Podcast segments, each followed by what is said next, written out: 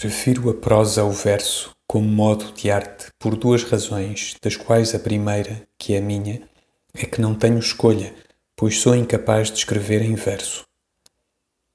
A segunda, porém, é de todos e não é, creio bem, uma sombra ou disfarce da primeira. Vale, pois, a pena que eu a esfie, porque toca no sentido íntimo de toda a valia da arte. Considero o verso como uma coisa intermédia, uma passagem da música para a prosa. Como a música, o verso é limitado por leis rítmicas, que, ainda que não sejam as leis rígidas do verso regular, existem todavia como resguardos, coações, dispositivos automáticos de opressão e castigo. Na prosa falamos livres. Podemos incluir ritmos musicais e, contudo, pensar Podemos incluir ritmos poéticos e, contudo, estar deles. Um ritmo ocasional de verso não estorva a prosa. Um ritmo ocasional de prosa faz tropeçar o verso.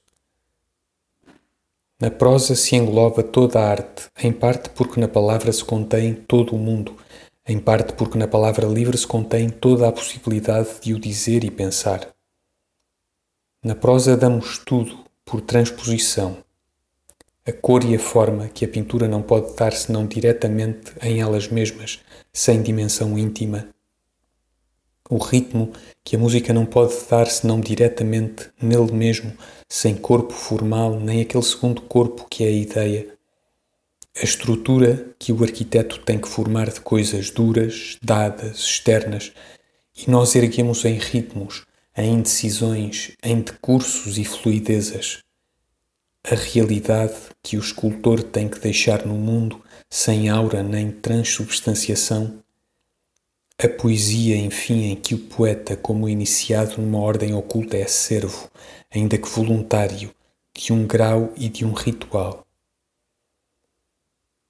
Creio bem que em um mundo civilizado perfeito não haveria outra arte que não a prosa. Deixaríamos os poentes aos mesmos poentes cuidando apenas em arte de os compreender verbalmente, assim os transmitindo em música inteligível de cor. Não faríamos escultura dos corpos que guardariam próprios, vistos e tocados, o seu relevo móvel e o seu morno suave.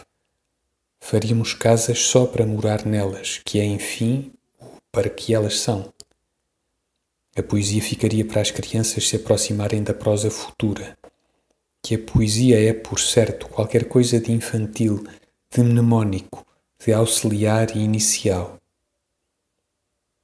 Até as artes menores, ou as que assim podemos chamar, se refletem, múrmuras, na prosa.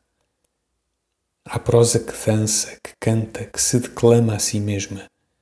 Há ritmos verbais que são bailados, em que a ideia se desnuda sinuosamente, numa sensualidade translúcida e perfeita. E há também na prosa subtilezas convulsas em que um grande ator, o Verbo, transmuda ritmicamente em sua substância corpórea o mistério impalpável do universo.